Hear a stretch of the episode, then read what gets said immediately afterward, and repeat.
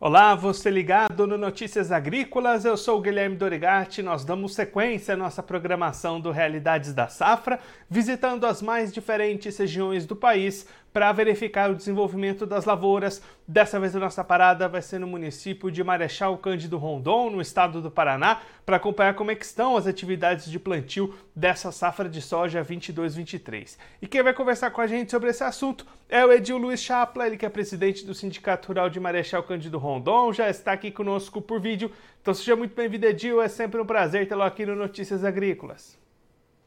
Boa tarde, Guilherme, boa tarde a todos que assistam aí o Notícias Agrícolas. É sempre um prazer estar aí no programa de vocês, trazendo algumas informações em relação à safra aí 2022-23. Edil, os trabalhos de plantio já estão bastante adiantados aí na região. Conta pra gente como é que foram as condições para o produtor aí de Marechal implementar essa nova safra. Sim, Guilherme, nós estamos aí praticamente com 98% da área plantada. É, falta alguma coisinha ainda para para ser plantado, mas é muito pouco. Mas assim, as condições elas se estenderam desde o dia 11 de setembro, quando iniciou-se a abertura do zoneamento, né? Então nós tivemos aí uma janela ampla de plantio esse ano, né? Até em relação às chuvas que nós tivemos aí durante esse mês de dessa segunda quinzena de setembro e também é, esse início de outubro. E aí, Edil, agora olhando daqui para frente, como é que estão as previsões, os mapas? Essas boas condições devem permanecer ou tem algum perigo aí pela frente?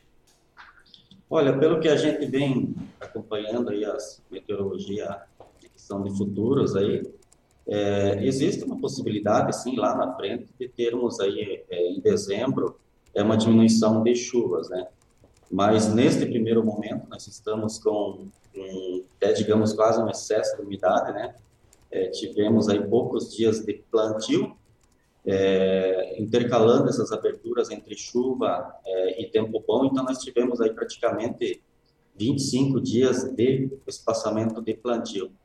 Então, foi iniciado dia 11, 11 12 aí de setembro e concluído agora dia 10 de, de outubro, né?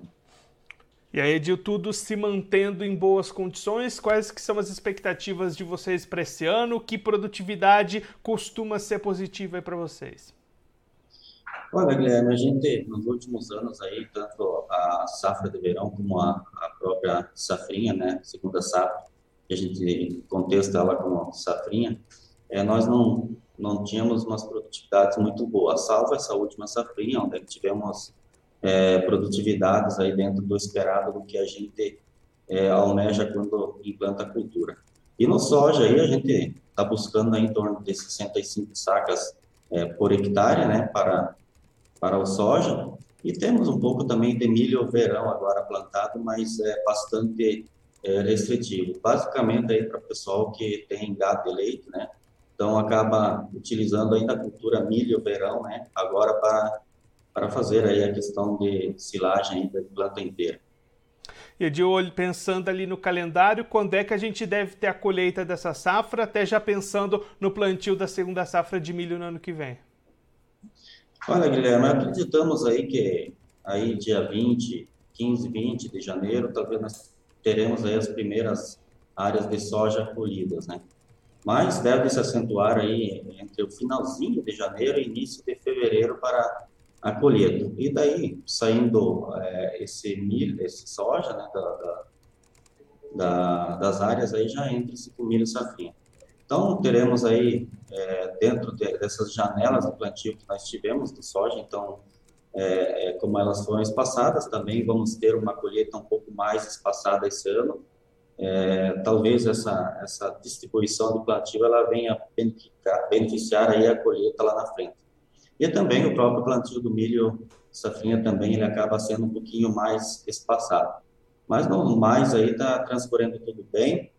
É, estamos um pouco preocupados é, em relação a fungos de solo, né, nesse início aí pela alta umidade do solo, principalmente aí a, a né, que causa o apodrecimento da, das raízes da soja. Então, estamos um pouco apreensivos, né? Sabemos que existem hoje variedades bem a essa questão, mas é sempre uma preocupação. E aí, Ed, olhando agora para o mercado, como é que o produtor Ed Marechal Cândido Rondon entra nessa nova safra? As vendas avançaram ou o produtor tem segurado um pouquinho mais? Olha, Guilherme, o pessoal está é, tá segurando bastante, né? A gente é, desconhece de produtores aí fixando preços futuros, né? Então, tem alguma coisa assim, mas muito pouco, né?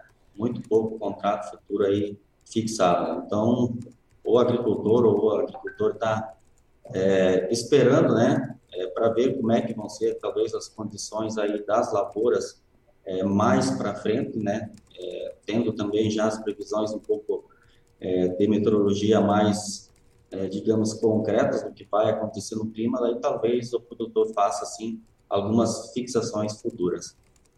Edil, muito obrigado pela sua participação, por ajudar a gente a entender melhor todo esse cenário das lavouras aí na região. Se o senhor quiser deixar mais algum recado ou destacar mais algum ponto para quem está acompanhando a gente, pode ficar à vontade. Não, Guilherme, eu só quero agradecer aí por você estar sempre proporcionando aí a, a várias localidades aí, é, estar repassando, né, para, para todos aí que assistem Notícias Agrícolas de como está é, essa safra 2022-23 em cada ponto desse país aí. Então, só resta a gente agradecer a vocês e estamos aqui sempre disponíveis aí para poder estar passando alguma informação para vocês. Edil, mais uma vez, muito obrigado. A gente deixa aqui o convite para o senhor voltar mais vezes, a gente acompanhar como é que vão se desenvolver essas lavouras aí no município. Um abraço, até a próxima. Muito obrigado, um abraço a todos.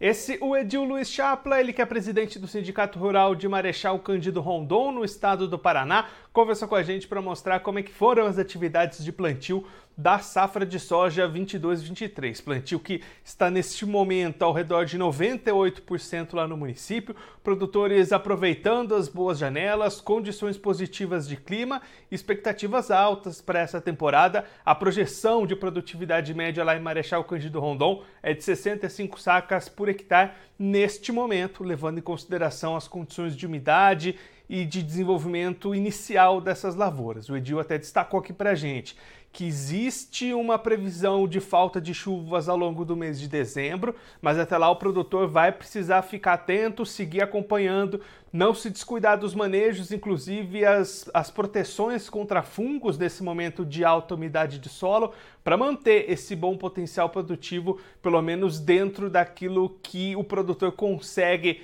ir, ir manejando e controlando.